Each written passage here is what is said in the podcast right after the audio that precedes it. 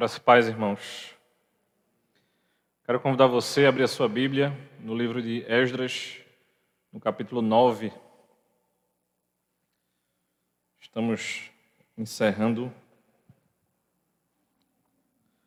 o livro de Esdras, mas como a gente vem dizendo constantemente, não o assunto, né? Como a gente vem dizendo, Esdras e Neemias é um bloco único a gente está encerrando Esdras, mas adentrará em Neemias, entendendo que essa história é uma única história. Irmãos, não é costumeiro nosso dar informações antes da leitura, mas preciso fazer uma correção de leitura importante para que você já leia dentro da temática da pregação de hoje. Esdras faz um apontamento dentro do capítulo 9, né, a respeito de casamento misto, né? É, povo de Israel casando com pessoas que não são povo, certo? A temática da nossa mensagem de hoje, a temática do capítulo 9, do capítulo 9 não é sobre esse assunto, ele está simplesmente fazendo um apontamento, certo? Ele podia ter usado qualquer outro exemplo a respeito de pecado do povo de Israel, certo? Então, a temática central desse capítulo não é esse, né? Vocês entenderão ao longo da pregação qual é a temática central, mas para que a gente já possa fazer a leitura correta do capítulo, né? E eu convido você a orar comigo novamente. Santo e eterno Deus, nós louvamos e bendizemos o teu nome, Senhor nós podemos entoar louvores a Ti na manhã de hoje. Nós tivemos o privilégio de orar diante da Tua presença, em meio aos irmãos. E te louvamos também, Pai, por aqueles que estão nos acompanhando pela internet, que ainda não podem estar conosco, Senhor. Abençoa a nossa mente e o nosso coração na manhã de hoje e que a gente possa entender a Tua palavra e que ela seja aplicada na nossa vida, Pai, diariamente, Senhor. Em nome de Cristo é que te oramos, Senhor. Amém. Esdras 9, vamos lá.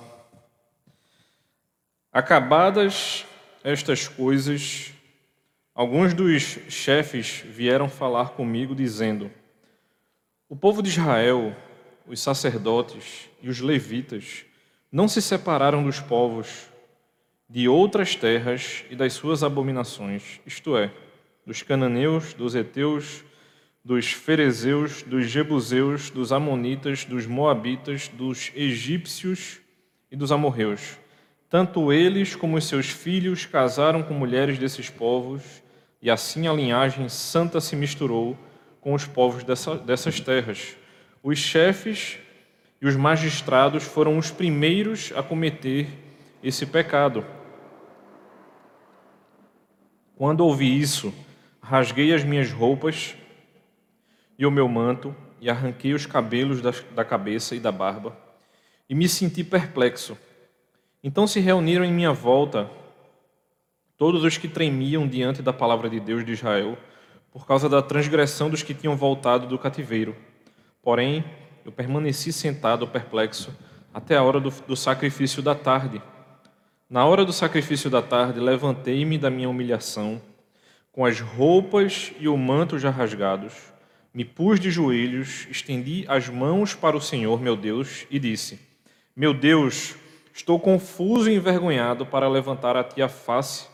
Meu Deus, porque as nossas iniquidades se multiplicaram sobre a nossa cabeça e a nossa culpa chega até os céus.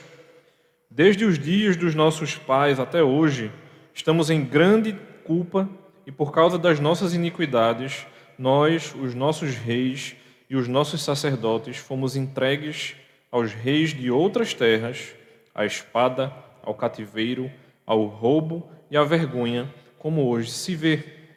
Agora, por um breve momento se manifestou a graça do Senhor nosso Deus, deixando que alguns escapassem, dando-nos estabilidade no seu santo lugar. Assim, iluminaste os nossos olhos, ó nosso Deus, e nos deste um pouco de vida em meio à nossa servidão porque éramos escravos, mas o nosso Deus não nos abandonou em nossa servidão.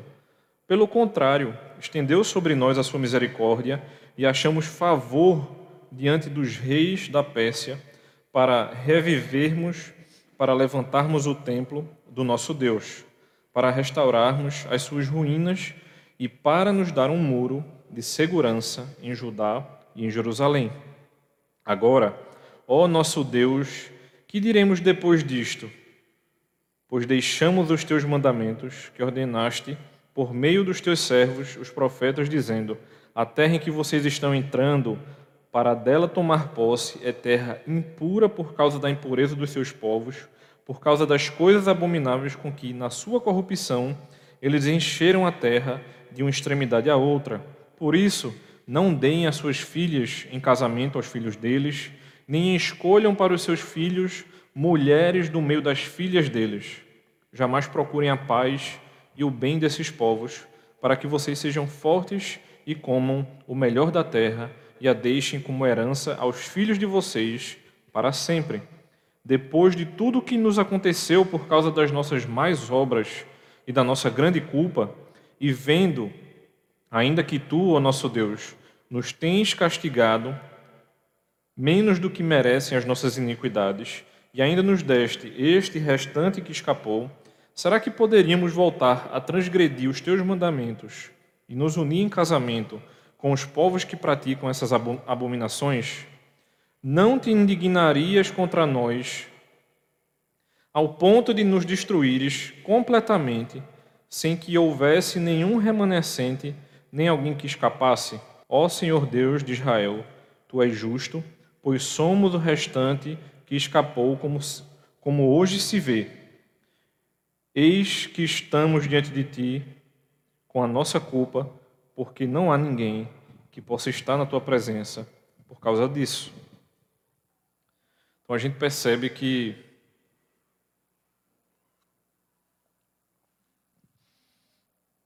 esse é um dos textos mais pesados, mais densos do livro de Esdras.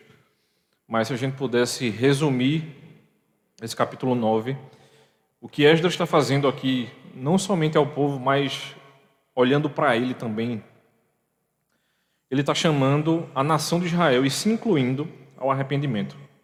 Então, o tema central do capítulo 9 é esse chamado ao arrependimento, ou ele dizendo ao povo de que o único remédio para que isso pudesse se resolver era que o povo se arrependesse. Eu não sei se você lembra mas essa história ela soa muito familiar com a história de Balaão. Eu não sei se você lembra da, da história de Balaão.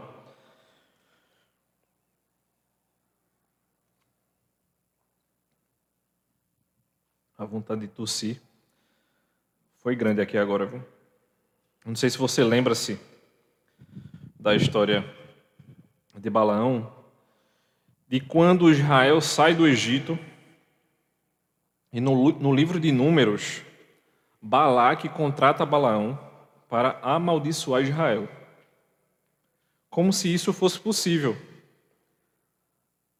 E aí, lembrando as crianças, não pense em Balaão somente como aquele que faz com que a jumenta fale. Se é que ele fez a jumenta falar. Né? porque a história não é bem essa. Então, Balaão, sendo incapaz de amaldiçoar, ele dá um conselho ao rei de Moabe. E qual é o conselho que ele dá? Ele chega ao rei de Moabe e diz o seguinte: envie mulheres imorais ao acampamento de Israel. Você fazendo isso, você conseguirá atingir o povo de Israel. O que é que ele estava querendo fazer com o povo, propriamente dito? Ele estava querendo misturar não a etnia, mas ele estava querendo misturar as religi religiões e fazer com que o monoteísmo de Israel fosse destruído. Ou seja, era uma estratégia. E Esdras acaba de ver aqui novamente que o povo estava se rendendo aos seus, aos seus desejos, ao seu, à sua pecaminosidade. Então, o que é que ele está falando? Ou o que é que ele está fazendo? Ele está chamando novamente a atenção do povo. E por que ele faz isso? Você pode estar se perguntando. Porque ele está atendendo a uma orientação, por incrível que pareça, real. Se a gente for lembrado do que está acontecendo historicamente falando, no capítulo 7, no versículo 9, vai ser dito que o, povo, pessoal, o povo chega no quinto mês. O quinto mês, se a gente pudesse igualar aqui, a gente compararia ao mês de agosto nosso. No capítulo 10, ou seja, um capítulo à frente do que a gente está, a gente vai ser lembrado de que os acontecimentos do capítulo 9 e 10, que a gente pode dizer que é um único bloco, né? e eu parti para a gente não passar duas horas de pregação hoje, se eu, mas se pudéssemos, eu pregaria capítulo 9 e 10 hoje, por ser um, uma única, um único cenário. A gente vai ser lembrado de que esse acontecimento aqui é do nono mês, ou seja, a gente está saindo do quinto para o nono, quatro meses se passaram. Então a gente está saindo do mês de agosto e indo para o mês de dezembro. Isso no mesmo ano, possivelmente 458 a.C. Então, se os repatriados chegam em agosto a Jerusalém e oferecem sacrifício no final do capítulo 8, então Esdras, sem dúvida alguma, ele se dedica ao trabalho ao que o rei Artaxerxes orienta ele. E que trabalho é esse? Nomear magistrados e juízes que conheciam a lei e ensinar todos os que não conheciam. Isso é orientado a Esdras no capítulo 7. Façam com que o povo relembre a orientação ou a lei novamente. Ou seja, por que vai ter essa problemática aqui? Porque Esdras enfrenta esse problema. Veja bem o que diz o versículo 1 acabadas estas coisas, ou seja, coisas que deveriam ter sido feitas, feitas foram, o que é que ele vai fazer agora? Continuar o trabalho de orientar o povo pela lei. Quando ele retoma a orientação da lei, ou seja, Esdras volta a pregar a lei, ou seja, ensinando a lei novamente ao povo, o povo começa a descobrir que eles estão vivendo debaixo de pecado. O cenário é mais ou menos esse. Chega uma pessoa nova aqui na igreja, recém-convertida, e a gente começa a pregar o evangelho a ela. O que é que ela começa a fazer? Ela começa a descobrir que ela está vivendo debaixo de um grande erro. E ela entra em desespero. Agora, considere o seguinte: não é o desespero de um, uma única pessoa, ou de poucas pessoas que estão chegando à igreja. Imagine que o, o cenário fosse inverso: poucas pessoas vivendo debaixo da lei e grande parte da igreja vivendo fora da lei. O cenário aqui é esse. O desespero inteiro é esse. E no início do capítulo, eles vão nos mostrar justamente o pecado do povo. Essa lista que é levantada aqui desses povos que repete-se não somente dentro do livro de Esdras, mas dentro de todo o Antigo Testamento, de, de povos que muitas vezes o povo de Israel se permitiu viver, é justamente esse povo que faz com que Israel caia, ou esses povos que faz com que o povo de Israel vive entrando reiteradamente em transgressão. O que é que acontece aqui? Muita gente interpreta o Antigo Testamento de maneira errada, pensando o quê? Que o povo de Israel deveria ser um povo modelo e começa a colocar os povos ao redor para dentro dele. Na verdade, ele deveria ser fazer o inverso. Sendo um povo modelo, ele ia crescendo e tomando os povos ao redor. E esses povos iam conhecendo a palavra. Sendo que ele, em vez de salgar as terras ao redor com o evangelho, eles, eles fazem o inverso. Eles se permitem salgar, né? ou passam a ser insípidos e começam a aceitar a religião dos povos que estão ao redor. Esse é um dos grandes problemas que muitas vezes a gente vai perceber ao longo do, do Antigo Testamento. Então, é, a razão explícita dada aqui é o seguinte, e vai ser dada durante todo o Pentateuco, tanto em Êxodo quanto em Deuteronômio. A razão explícita dada é para não casar com esses povos. A ordem é essa: não se deem em casamento. E Esdras vai repetir novamente isso aqui no versículo 12. Ele vai dizer o seguinte: Por isso, não deem as suas filhas em casamento aos filhos deles. Então, observe que o que Esdras está fazendo aqui é que essas pessoas, por terem outros deuses, levarão o povo de Israel a fazer a mesma coisa. Então Esdras estava ensinando a Bíblia e conduzindo essas autoridades a confessar o pecado. O fato de essas nações serem citadas aqui está simplesmente lembrando o ensino da Torá, mostrando que o pecado deveria ser exposto pela lei. Então, por isso que isso é um marco muito grande dentro do ensinamento da igreja cristã, inclusive da atualidade. Ou seja, a partir do momento que igrejas sérias, que são bíblicas, continuam pregando a Escritura, farão com que o povo de Deus continuamente seja confrontado pelo seu próprio pecado. Então, a grande crise aqui é porque o povo estava sendo novamente confrontado. Então, a ordem de que os israelitas não casassem com outros povos não é, por exemplo, uma ordem racista. Não era porque o povo de Israel, como ao longo da história da humanidade a gente verá, era um povo ímpar por ser mais bonito, por exemplo. Mas ele era um povo ímpar por conta da obediência, ou enquanto eles continuassem a obedecer a Deus, enquanto eles continuassem a obedecer à lei. Aí você pode se perguntar, então quer dizer que Moisés e Boaz, no livro de Ruth, estavam errados.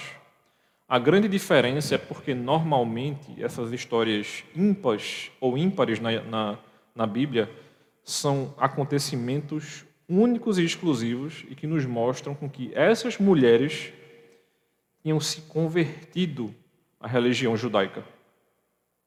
Então a esposa de Moisés é convertida pelo Senhor assim como Ruth também se converte. O que é que Ruth diz à sogra dela? O teu Deus é o meu Deus, e não inverso. No livro de Ruth, quando o pessoal sai de Belém, a família de Ruth sai de Belém, que nem era família dela ainda, essa família está fugindo de uma seca, ou fugindo da do pesar da mão do Senhor naquele momento. Mas o que é que não estava acontecendo aqui? Como a gente pode ver no versículo 1, as expressões usadas são muito fortes. A gente não vê conversão desses povos aqui. O versículo 1 nos diz o seguinte: O povo de Israel, os sacerdotes e os levitas, não se separaram dos povos de outras terras e das suas abominações. Ou seja, não somente colocaram o povo para dentro, mas estão aceitando tudo que eles fazem. E o versículo 2 nos diz o seguinte: Tanto eles como seus filhos casaram com mulheres desses povos, e assim a linhagem santa se misturou com os povos dessa terra. Os chefes e os magistrados foram os primeiros a cometer esse pecado. Na língua original, a gente vai perceber que a expressão que ele está usando aqui no versículo 2, ele vai chamar esse, que é dito aqui no, no início do versículo 2, no meio do versículo 2, na verdade, ele vai chamar de linhagem santa. Mas no original, a gente verá essa expressão como semente sagrada. Essa expressão é muito comum no Antigo Testamento. Ou seja, esse povo escolhido separado para se misturou. E chama o casamento entre eles de infidelidade. Veja que Deus repete essa mesma expressão, não somente a respeito de casamentos mistos entre povos do Antigo Testamento, mas também ele vai chamar de infidelidade a sua noiva quando transgride aquilo que ela deveria estar vivendo. Ou seja, o povo vivendo em fidelidade é somente a expressão de que a nação está vivendo debaixo dessa mesma infidelidade. Então, esse problema não é étnico, mas ele é religioso. Não é a mistura da etnia, mas é a aceitação cultural e religiosa. É justamente aquela ideia de Daniel de não comer as iguarias do rei, de que ele sabia que se ele desse a brecha cultural naquele momento, ele mais na frente ele daria a brecha religiosa. Então, esses estrangeiros não se convertem, não se convertem ao Deus de Israel, o que significa que não houve transformação desses povos que estavam em volta do povo de Israel. Então, os israelitas se casam com eles, quando na verdade eles deveriam ter esquecido esses povos, porque o casamento com esses povos era automaticamente o esquecimento da identidade do povo de Israel. E não somente o esquecimento da identidade, mas aceitar a abominação e a vivência desses povos, aceitar as religiões pagãs. Então, por exemplo, quando a gente olha aqui para o versículo 14, por exemplo, o texto dirá o seguinte: Será que poderíamos voltar a transgredir os teus mandamentos e nos unir em casamento com os povos que praticam essas abominações? Ou seja, será que o povo de Israel podia se misturar com esses povos que cometiam essas práticas detestáveis? Então, a referência a essa semente sagrada, que nos mostra o versículo 2, ele vai aludir a esse importante tema do Antigo Testamento. Por quê? Porque, como é dito ao longo de toda a história bíblica, desta semente sagrada virá a semente da mulher que esmagará a cabeça da serpente. Então a gente tem Esdras fazendo a citação de um dos principais temas do Antigo Testamento. O povo de Israel como semente sagrada, e dessa semente virá aquele que resgataria o povo de Israel. E todo, toda a história da redenção mudaria. E é importantíssimo como ele cita isso aqui. Ou seja, misturar as sementes não mostra consideração por essa esperança e põe em risco o cumprimento da promessa.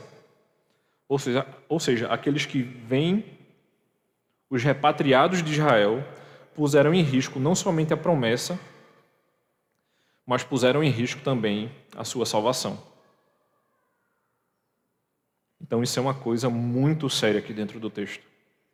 E aí a gente começa a se aperceber de que ele não está falando simplesmente do casamento, mas de uma coisa muito maior.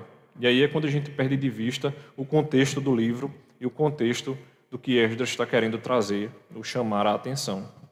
Eles abandonaram Deus por cônjuges, por esposas e maridos idólatras.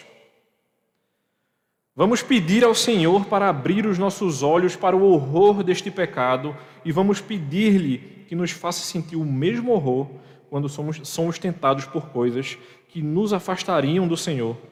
Se nos permitirmos os mesmos prazeres que os cananeus apreciam, nos tornaremos como eles. E qual é a resposta, a resposta apropriada de Esdras, no versículo 3?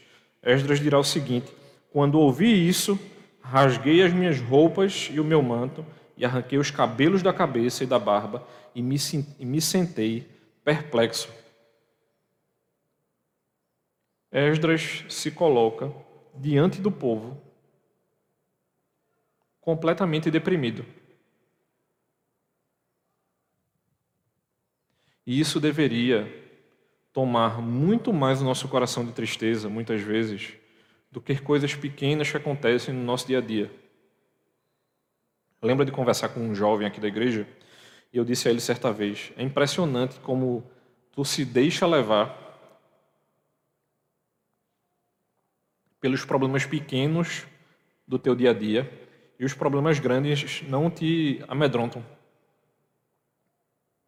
É impressionante como o nosso dia a dia faz com que a gente perca de vista o reino de Deus em detrimento de coisas que deveriam chocar muito mais o nosso coração.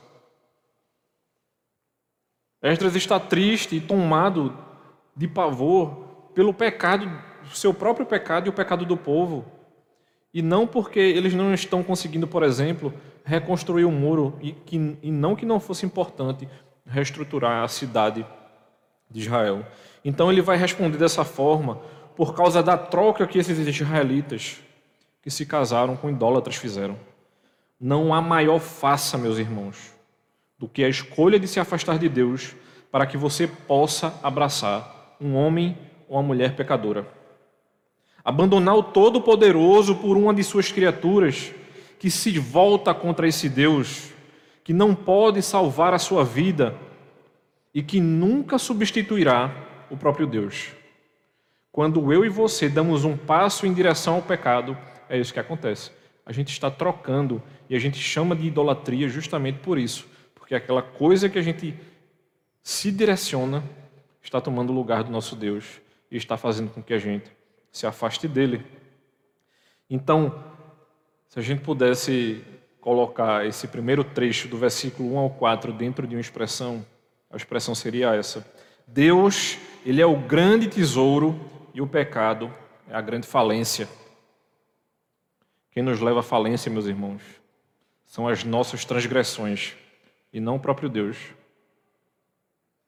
Deus pode permitir que nós soframos, mas a real falência é quando a gente se afasta dele. Então, desobedecer dessa maneira é pior do que recusar água limpa para que você possa beber de um banheiro imundo. E Esdras, a expressão que ele usa aqui no versículo 3 e 4, é como se ele estivesse chegando para mim, para você, dizendo isso aqui, essa coisa ela é repulsiva. E a razão por essa repulsa é por causa das mentiras em que muitas vezes a nossa idolatria faz com que a gente acredite.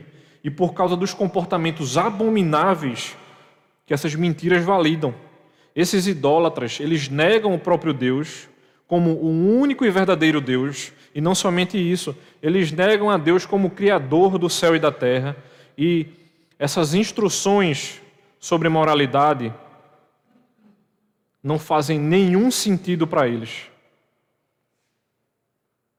Porque eles estão negando a vida em abundância e dizendo para mim, para você, de que vida em abundância é justamente o que eles estão vivendo. Em vez disso, eles atribuem o que Deus fez a demônios disfarçados de divindades atraentes, que escravizam os seus seguidores com cordas de pecado e os oprimem com apetites destrutivos. Meu irmão, aquilo que você chama de demônio, na verdade você deveria estar chamando de pecado.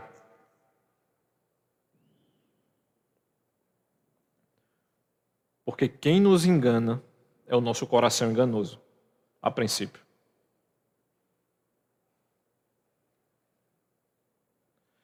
Obviamente a gente não chamará o nosso coração enganoso de demônio. Mas se você quiser chamar, meu irmão, não tem problema não, viu? Não tem problema algum. Isso vai negar, por exemplo, a glória que Deus merece. Dá essa glória àqueles que não a merecem arruína a vida daqueles que fazem essa troca terrível. A reação de Esdras só mostra que ele entende e sente essas realidades, porque outros se preocupam com Deus, junto com Esdras no versículo 4. Veja a reação daqueles que estão com o Senhor. Então se reuniram em volta de mim todos os que tremiam diante das palavras do Deus de Israel, por causa da transgressão dos que tinham voltado do cativeiro. Porém, eu permaneci sentado perplexo até a hora do sacrifício da tarde, muito provavelmente meio da tarde. Esdras não ficou sentado pouco tempo, não. Se eu sentar aqui no chão da, da quadra, com 15 minutos minha lombar está doendo eu fiquei pensando, Senhor, é muita tristeza, porque você esquece tudo. Dor, você está entregue à tristeza do povo. Isso nos chama atenção outra coisa aqui. Que a liderança da igreja, ela precisa sofrer com a pecaminosidade do povo. Muitas vezes a gente se perde em meio da administração da igreja, que ainda assim é uma coisa importante. Eu não estou dizendo que não deva ser bem cuidada e, e administrada, mas o pecado do povo deve nos levar à contrição, à oração e à tristeza. Esdras não estava somente triste por aquilo que ele poderia fazer como pecador também, mas ele estava triste também com o pecado do povo. Outros se preocupam com Deus e juntam-se a Esdras aqui, no, no versículo 4, e então o restante do capítulo 9 consiste de uma oração de Esdras. Observe a descrição daqueles que se preocupam com Deus aqui no versículo 4 de que a gente acabou de ler. Não entendo aqueles que afirmam conhecer a Deus, mas rejeitarem a Bíblia. Quando você começa a ver um crente começando a repartir a Escritura, tem alguma coisa errada no coração dele. As pessoas descritas no versículo 4 tremem com as palavras de Deus porque conhecem a Deus e acreditam nestas palavras. Eles sabem que Deus cumpre a sua palavra e eles sabem também o que Deus disse que faria se suas palavras fossem desconsideradas. Então eles tremem porque conhecem a esse Deus e a parte da palavra de Deus, eles sabem muito bem que eles não podem conhecer a Deus. Então, o que, é que a gente poderia considerar aqui nesses quatro primeiros versículos. Uma primeira pergunta que surge aqui nesse primeiro ponto do texto é: será que eu e você, será que nós estamos do lado de Esdras e nos sentimos desanimados porque o pecado do povo faz com que a gente se coloque de joelho e faz com que a gente implore a Deus por misericórdia em resposta a falta de fé do povo de Deus? Ou você tem pensado como esse povo transgressor e acha que tudo aquilo que você tem feito não é algo tão ruim assim como esses que estavam afastados de Deus e que faz com que Esdras se pusesse de joelho perante a Deus? Afinal de contas, é apenas um casamento com uma pessoa que não é israelita. Ou você acha que as pessoas que chegam para conversar com a gente em gabinete não dizem isso para a gente? Mas, pastor, é só um namoro.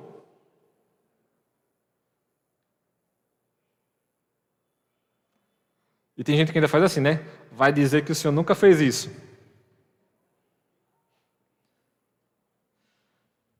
Vai dizer que o senhor nunca deu, nunca pegou o troco errado.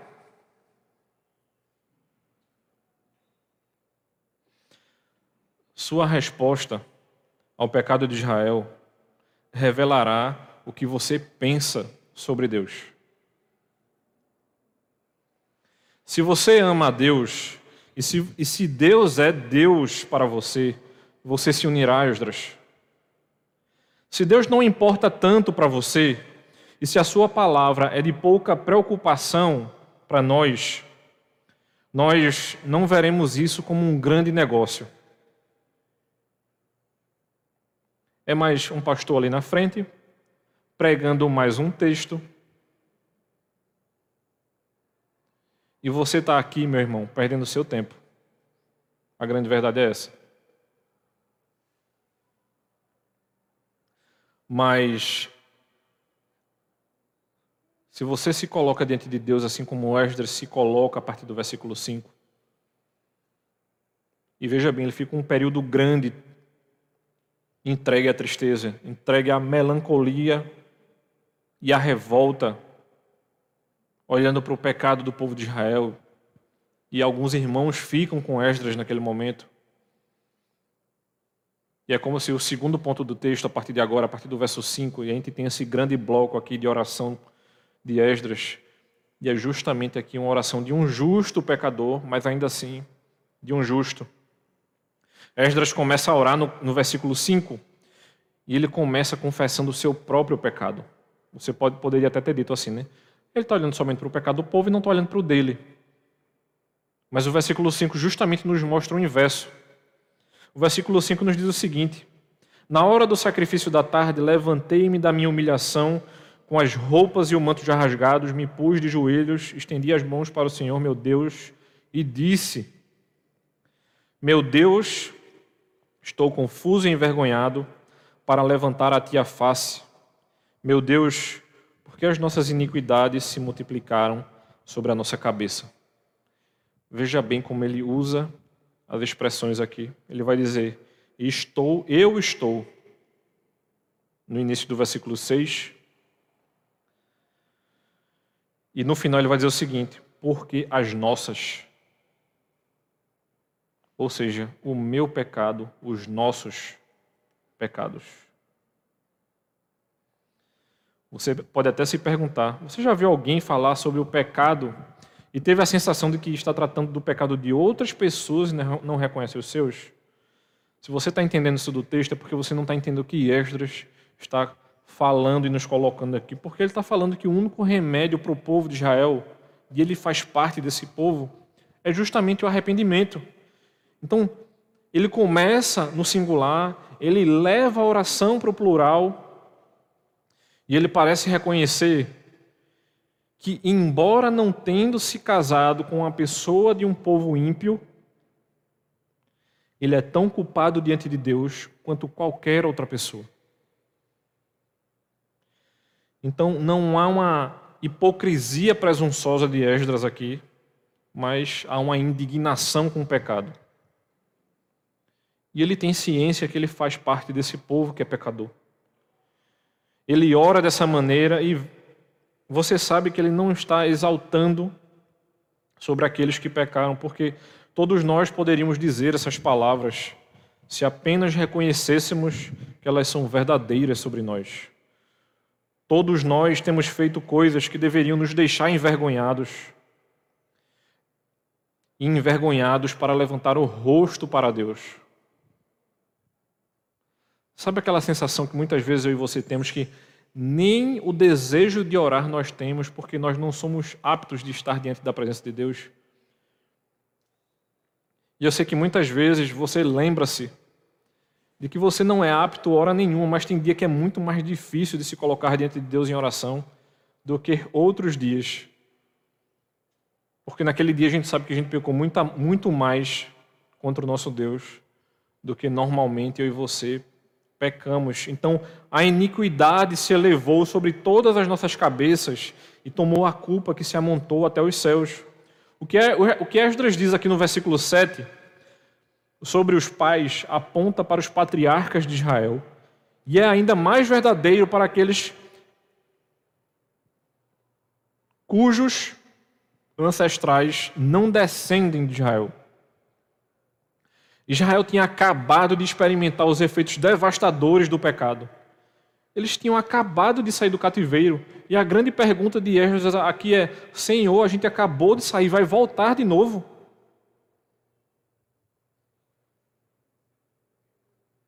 É como se eu e você estivesse se perguntando a Deus: Senhor, essa pandemia não acaba?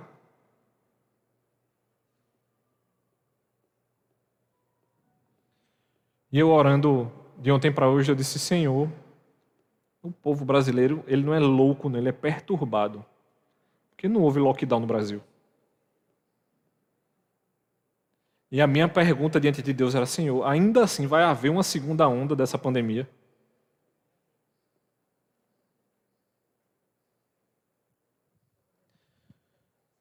E parecia que eu estava fazendo a mesma oração de Esdras. Senhor, a gente acabou de sair do cativeiro. A gente voltará para o cativeiro novamente.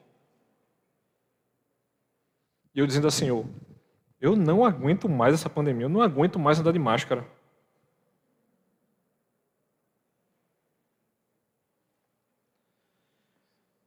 E muitas vezes a gente é tomado por esse tipo de sentimento, mas a gente esquece de orar pela nossa nação.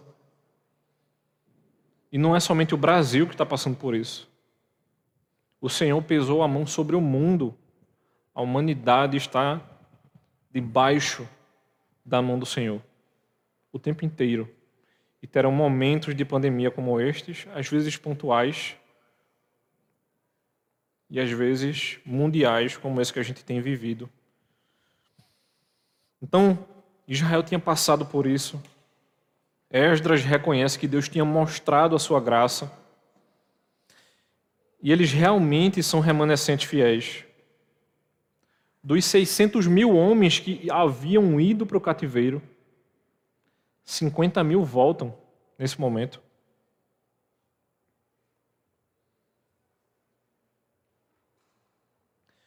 E Deus concede-lhes esse favor e permite esse retorno. Esdras enfatiza que Deus não abandonou o seu povo e que ele demonstrou amor inabalável por eles, ao permitir que reconstruíssem um templo, por exemplo, e renovassem a adoração a Deus em Jerusalém. E no versículo 9, o termo traduzido como muro, e o texto nos diz o seguinte: porque éramos escravos, mas o nosso Deus não nos abandonou em nossa servidão. Pelo contrário, estendeu, em nossa, estendeu sobre nós a sua misericórdia e achamos favor diante dos reis da Pérsia para revivermos, para levantarmos o templo do nosso Deus, para restaurarmos as suas ruínas e para nos dar um muro de segurança em Judá, em Jerusalém. A verdadeira segurança e esperança das nossas vidas, irmãos, é o próprio Cristo. Não há segurança certa se não estivermos com o nosso coração em nosso Deus. E essa citação aqui do muro no versículo 9 é a, não, não é a mesma palavra usada para descrever um muro reconstruído no livro de Neemias. Então, essa declaração não, não será a mesma declaração feita no livro de Neemias, porque isso era um projeto que seria feito 13 anos depois. Então, esse muro citado não tem nada a ver, a gente chegará lá em Neemias.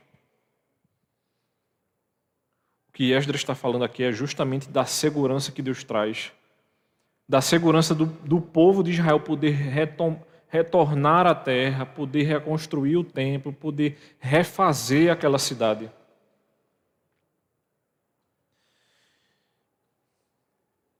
E vamos sair desse cenário de tristeza que tá bom, né? É só pecado, é só tristeza, é só choro, é só ranger de dentes. Qual é a grande esperança dentro desse texto? O que é que eu e você, o que é que a gente precisa fazer para voltar a enxergar a Deus de forma esperançosa? O pecado do povo é trazido à atenção aqui no texto em resposta ao que ele confessa do seu próprio pecado e do pecado do povo, e ele traz à tona o tema, a temática da bondade de Deus. O povo retorna porque Deus é bom. O povo não voltará ao cativeiro porque o Senhor é bom. Como diz o salmo, as misericórdias do Senhor se renovam a cada manhã. Meu amigo, não tinha pandemia certa, a gente já estava destruído. Ó há muito tempo. Eu não sei nem se a gente teria nascido. A grande, o grande pensamento é esse. Observe como o foco de Esdras, a partir do versículo 9 e 10, ele vai mudar da falta de fé das pessoas do povo de Israel para a fidelidade de Deus. O povo não está sendo destruído aqui porque Deus ele é fiel. Quando nos sentimos mal por causa do nosso pecado, a gente deve confessá-lo e então recorrer a Deus. A gente deveria, na verdade, meu irmão, a gente deveria estar olhando para Cristo e celebrando a sua misericórdia e a sua fidelidade para a minha vida e a sua. A gente deve, deveria estar proclamando a suficiência dele. Cristo nos é suficiente, ele nos basta. A gente deveria adorá-lo muito mais e confiar muito mais nesse Deus. Porque a partir do momento que Esdras confessa o seu pecado do povo, nos versículos 6 e 7, e que ele celebra a fidelidade de Deus nos versículos 8 e 9, a partir do versículo 10, meu irmão, Esdras ensaia exatamente aquilo que Deus ordena. Exatamente como Israel transgrediu e exatamente o que estava em jogo se eles não se arrependessem. O que Esdras nos dirá a partir do versículo 10 prepara o caminho para o arrependimento do povo. Esdras, por exemplo, ele vai extrair a linguagem de uma série de passagens diferentes dos versículos 10 a 12.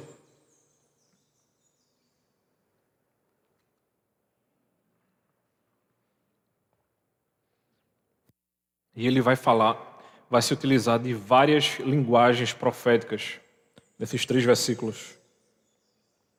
É como se houvessem muitas vozes bíblicas nesses três versículos. Ele fará referência aos profetas e essa linguagem ela é extraída de uma ampla variedade de textos, reforçando a ideia de que isso é algo com o qual os profetas concordam. Os israelitas fizeram exatamente o que Deus lhes disse para não fazer. Eles não têm justiça para pleitear e não têm desculpas para dar. Não há nada que eles possam dizer para se defender. E justamente a partir do versículo 13, Esdras confessa a maneira como Deus puniu Israel no passado e confessa que a justiça de Deus inevitavelmente resultará em punição pelo pecado. Então, como Esdras deixa claro aqui, a própria sobrevivência de Israel estava em risco e Esdras sabia que o Deus de Israel não deve misericórdia e sabe que defenderá a justiça. Então ele sabia muito bem que Israel era culpado. Esdras diz exatamente o que Israel fez, dos versículos 10 ao 12. E nos versículos de 13 a 15, ele aponta para a maneira como Deus puniu Israel por esse tipo de coisa no passado. E ele está chorando justamente e orando para que Deus não termine o trabalho ou para que ele não se entregue. E essa entrega fará com que Israel seja completamente destruído. Porque eles pecaram da mesma maneira. Vocês acabaram de voltar e continuam fazendo as mesmas coisas. E surgiu algumas perguntas, irmãos, para a gente poder encerrar ao meu coração e ao seu. E a grande primeira pergunta é: será que a gente ainda continua se identificando com Israel?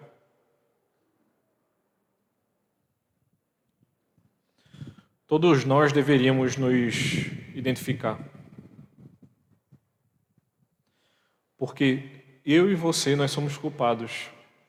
E Deus, Ele é certo mas ele não deve estagnar o meu coração e o seu aí.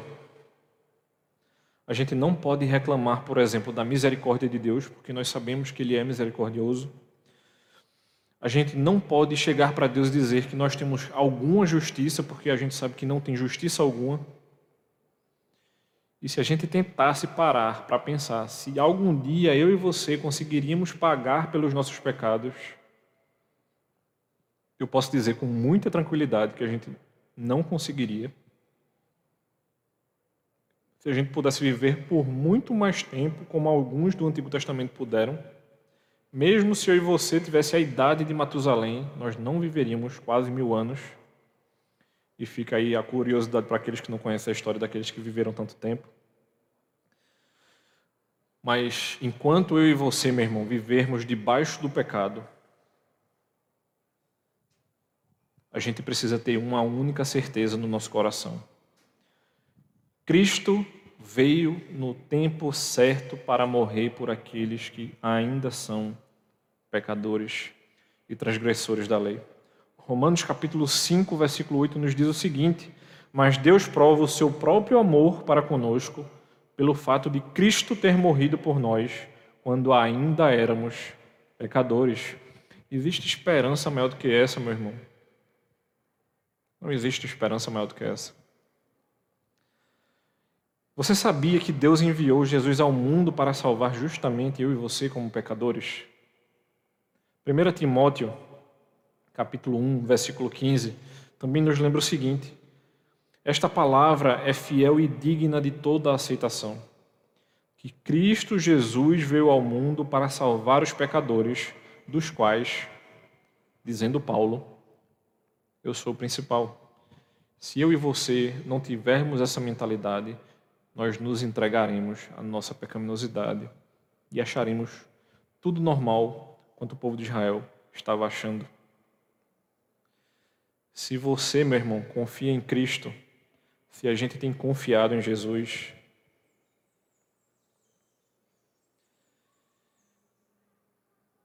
Nossa esperança deve ser Ele. E se você não confia em Cristo, peça a Deus para que você comece a confiar a partir de hoje. Cristo, Ele é a nossa verdadeira esperança. O povo de Israel deveria estar olhando para Ele aqui, para o Messias prometido. E a tristeza do coração de Esdras foi justamente por isso. Mas a gente não precisa terminar esse culto triste e desesperançoso. Nós não podemos fazer isso, porque nós temos verdadeira esperança. Apesar de ser uma história bastante triste, Esdras 9, eu convido você, meu irmão, na manhã de hoje, a levantar-se e que a gente, com o um coração cheio de alegria, esperançoso, cante ao Senhor agora, respondendo em alegria, tendo plena certeza de que nós temos verdadeira esperança. Que Deus encha o nosso coração de esperança na manhã de hoje, que a gente encha o nosso coração do próprio Cristo, que o Espírito Santo permita que a gente tenha o coração cheio de esperança diariamente. Oremos, irmãos. Santo e eterno Deus, faz com que a gente se conscientize, Senhor, do nosso pecado, se conscientize do quanto nós temos errado contra Ti, Senhor, daquilo que nós temos feito que não está de acordo com a Tua palavra, Pai. Nos ajuda, Pai, dia após dia, a vencermos os desafios, principalmente que são trazidos pela, pelos nossos pecados, Pai, pelas nossas transgressões. Que a gente tenha mais paciência, Senhor, com os nossos irmãos, mais amor, Pai. Que o Teu Espírito, Senhor, nos ensine a ter maturidade para lidar com aquilo que surge aqui na igreja para que nós sejamos muito mais cuidadosos, Pai, com os nossos irmãos e aqueles que aparecem na tua igreja, Senhor. Nós te agradecemos, Pai, pela exposição da tua palavra, pelo privilégio de estarmos aqui na manhã de hoje te cultuando, por hoje ser domingo e termos a oportunidade de estarmos aqui, como nós temos sido lembrados constantemente que muitos irmãos se estiverem reunidos agora, estarão escondidos, Senhor, fugindo da perseguição. Cuida desses irmãos, Senhor. Cuida daqueles que têm sofrido por conta do Evangelho. E pesa a mão sobre aqueles que têm perseguido, Pai. Cuida daqueles que nos perseguem, mas que são predestinados a te conhecerem, Senhor. Possa alcançar essas pessoas e transformar assim como tu transformasse a vida do teu servo Paulo, Senhor. Que tu nos ajude a proclamar o teu evangelho, que nós não nos amedrontemos e nós tenhamos ímpeto, Pai, para proclamar a tua palavra. Nos ajuda, Senhor, dia após dia e cuida da tua igreja, ó Pai. Receber a bênção, irmãos. Que a maravilhosa graça do nosso Senhor e Salvador Jesus Cristo, o amor de Deus, nosso Pai, e as ternas consolações do Espírito estejam conosco agora e para todo sempre. Amém.